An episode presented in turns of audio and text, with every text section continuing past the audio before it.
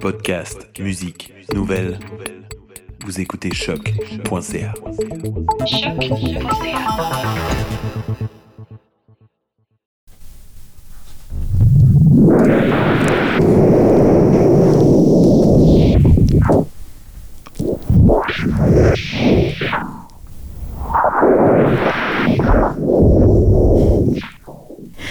Eh bien, celui que vous venez d'entendre sans le voir, c'est notre prochain invité, Louis-Philippe Rondeau, en pleine interaction avec sa plus récente installation, le portail temporel. Oui, oui, vous avez bien entendu, le portail temporel liminal. Bonjour, Louis-Philippe. Bonjour.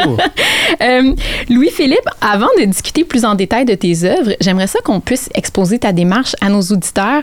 Ta pratique de recherche-création se penche entre autres sur les enjeux de la post-photographie. On va commencer ça relax là, comme entrevue. C'est quoi en quelques mots la post-photographie et ses enjeux? C'est sur quoi porte ton travail en fait? Ben, moi, ce qui m'intéresse, c'est d'aller au-delà des enjeux traditionnels de la photographie. D'ailleurs, post-photographie, ça ne veut pas dire ce qu'il y a après la photographie, ça veut juste dire au-delà. Ce qui m'intéresse beaucoup, c'est, euh, par exemple, aller au-delà de la perspective unique ou de la, du point de vue unique ou de la temporalité, de l'instantanéité de la photographie. Euh, donc, d'utiliser des mécanismes à la base qui sont photographiques, mais pour représenter l'image autrement. Puis, paradoxalement, ce qui est intéressant, c'est que je, la manière dont je fais ça, c'est souvent en recourant à des techniques de représentation qui sont plus anciennes. Par exemple, Oui. des procédés qui ont été inventés au 19e siècle, qui, ont, qui sont un peu tombés dans l'oubli, mais réactualisés avec le numérique, ça peut, être, euh, ça peut créer des expériences vraiment différentes. Justement, tu, tu travailles en ce moment sur un site, au- euh, un, un cycle autour du slit scan. C'est quoi le slit scan? Le slit scan, ben, on le connaît peut-être, euh, monsieur, madame, tout le monde peut le connaître probablement à travers la photographie de fil d'arrivée. OK. Je ne sais pas si, on- des fois, quand on regarde par exemple des compétitions sportives ou qui sait euh, des courses de chevaux, euh, la, la- le photo finish, comme on l'appelle, euh, il- ça crée des images qui sont étrangement déformées. Et euh, C'est- comme ces fameuses images-là, on a le coureur qui arrive et on voit quel bout de jambe est arrivé au bout de la ligne en premier. Ce genre d'image-là. Exactement, mais ce qui est drôle, c'est que c'est une photo en deux dimensions, mais euh, la dimension verticale est normale, mais la dimension horizontale, c'est le temps. Et c'est des images qui sont difficiles à comprendre euh, parce que ça fonctionne pas comme une image photographique traditionnelle. Moi, ce qui m'intéresse là-dedans, c'est essayer d'implémenter ce procédé-là avec des méthodes numériques. Puis un des gros avantages du numérique, c'est que ça permet de le déployer en temps réel. Et euh, puis aussi de laisser des indices euh, à l'interacteur sur comment ça fonctionne, de le mettre un peu en contrôle de sa propre image, même pour qu'il pour, qu'il- pour pas que l'image, le procédé paraisse aléatoire, mais qu'il puisse exercer un certain contrôle sur sa propre image médiée. Donc, il y a cette idée-là. Tantôt, tu parlais de, de- remettre en question notre rapport à l'image. Bon, on, s'entend maintenant, les gens sont peut-être plus conscients de comment l'image fonctionne, puis de, de ses enjeux à l'ère des Instagram et autres. Mais on passe de cette idée-là d'une photo qui est un clic d'une seconde, une représentation objective, en gros guillemets, à un jeu dans le temps avec l'image. Et ton installation interactive Revolve Reveal, euh, que tu as présentée en 2018, fait ça, en fait. Comment ça fonctionne? Moi, ce que je cherchais à faire avec cette installation-là, euh, à la base, c'est- c'est une caméra qui fait une révolution autour du sujet sur une trentaine de secondes. Et, euh, Donc, le sujet est assis Oui. et il y a quelque chose qui tourne autour de lui. Oui, exactement. Donc, donc euh, une, une caméra avec euh, comme un petit arrière-plan qui fonctionne sur le, le slit scan et qui a la particularité que si le sujet reste immobile, ça déplie la perspective. Ça fait des portraits un peu particuliers parce que ça permet de voir l'arrière de la tête, les deux oreilles, le visage au complet sur une même image. Euh, Wow. mais- mais- Je l'ai vu et c'est très drôle. C'est vraiment très drôle. oui, oui, c'est- drôle parce que euh, au, au début, je voulais faire quelque chose qui était objectif. euh, et ce que ça a donné, C'est euh, l'expérience au final, c'est que les gens cherchent à détourner le dispositif et ils cherchent à s'amuser.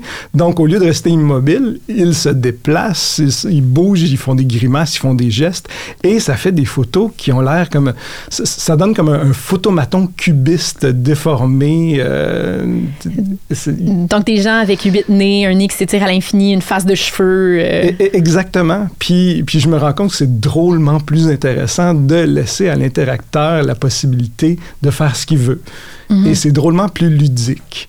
Sauf qu'il y a des gens qui, qui, réagissent, qui, qui, n'aiment pas le résultat, puis qui, on voit que qu'ils l'essayent brièvement, puis ils s'en vont parce qu'ils perdent un certain contrôle sur leur propre image médiée. Puis moi, je trouve ça, c'est, pour moi, c'est une source de plaisir. L'idée de détourner l'image des autres, c'est, génial. Tout à fait. Puis à nouveau, je vais inviter nos auditeurs à prêter l'oreille à un extrait tiré euh, de Liminal, donc ta seconde installation interactive euh, de la série sur ben, que tu viens en fait tout juste de dévoiler.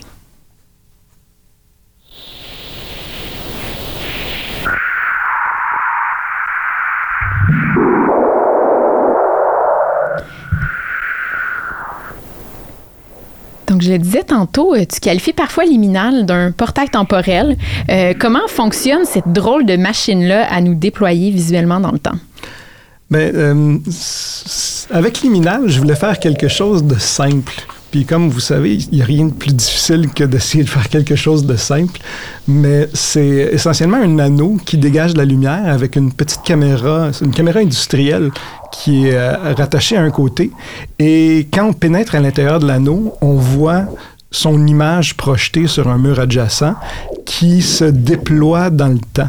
Donc, il y a une petite on, voit le, présent, qui est une petite section de l'image, qui s'étire vers le passé jusqu'à disparaître dans la blancheur de l'oubli. Du moins, c'est la... philosophique. Oui, c'est la, À l'origine, c'était ça mon... Euh, ma, pulsion créatrice, je pourrais dire.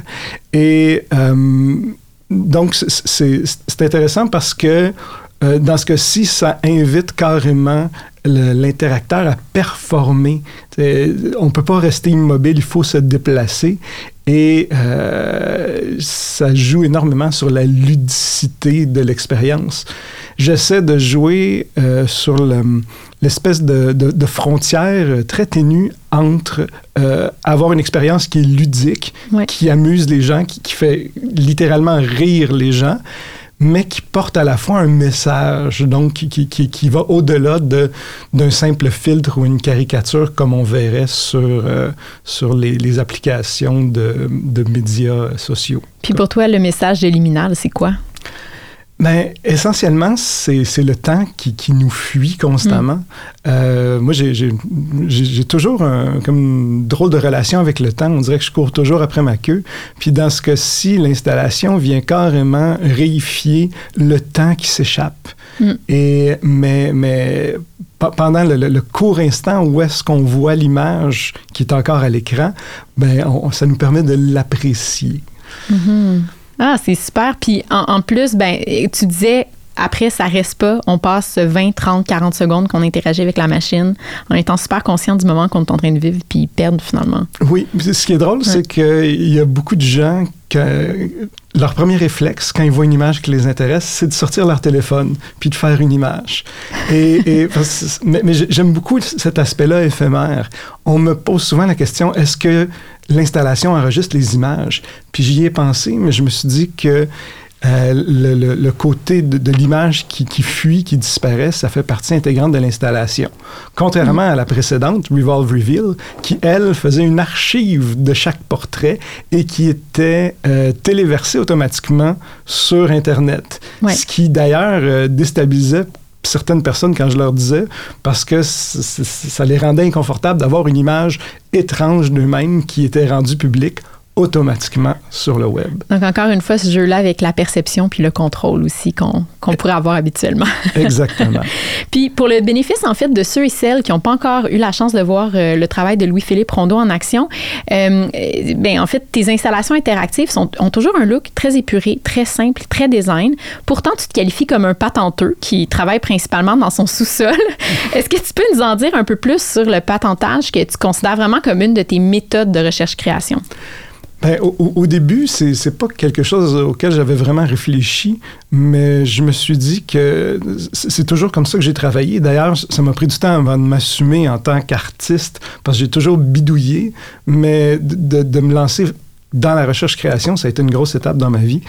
Euh, ce qui est intéressant du patentage, c'est c'est essentiellement se lancer dans le vide en ayant une idée très floue de ce qu'on veut obtenir. Parce que si on fait un plan archi détaillé de l'installation et on sait exactement ce que ça va, ce que ça va donner, comment les gens vont interagir, ben au final, c'est peut-être pas nécessaire de la faire. À l'inverse, si on décide d'en faire le minimum, donc de, de faire un, un, prototype qui est bancal, qui est laid, qui fonctionne à peine, mais de bâtir dessus, ben c'est là que ça nous permet de de découvrir des accidents heureux.